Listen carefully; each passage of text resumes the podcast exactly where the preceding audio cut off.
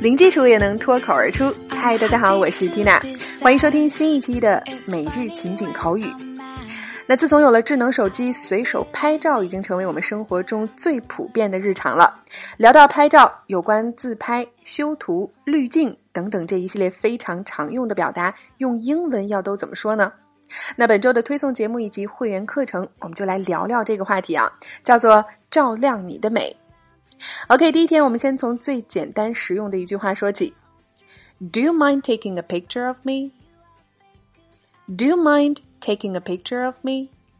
好，一起来拆开分析。首先来看 mind 做动词，表示介意，介意做某事儿。我们注意搭配是 mind doing something。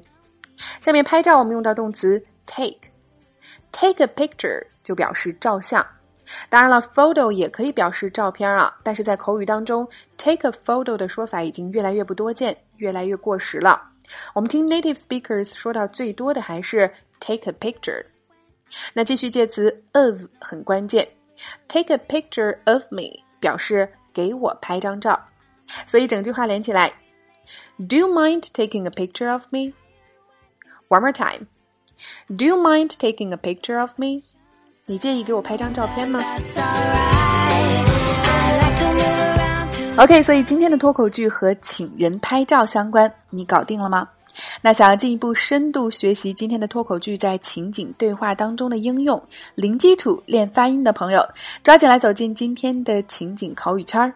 我们今天会员课程的关键词是 “take a picture of me” 与 “take a picture for me” 到底有什么区别，以及相机很棒，离近一点儿。自动模式、按下快门等等一系列实用表达，另外还有对话精品剧的慢速连读发音详解以及语音跟读测评。每天十分钟，零基础也能脱口而出。欢迎关注微信公众号“辣妈英语秀”，回复“圈子”两个字，一键点击免费试听课程。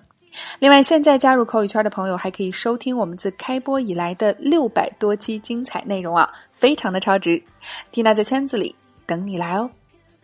Alright, so that's all for today. This is your host Tina. See you next time.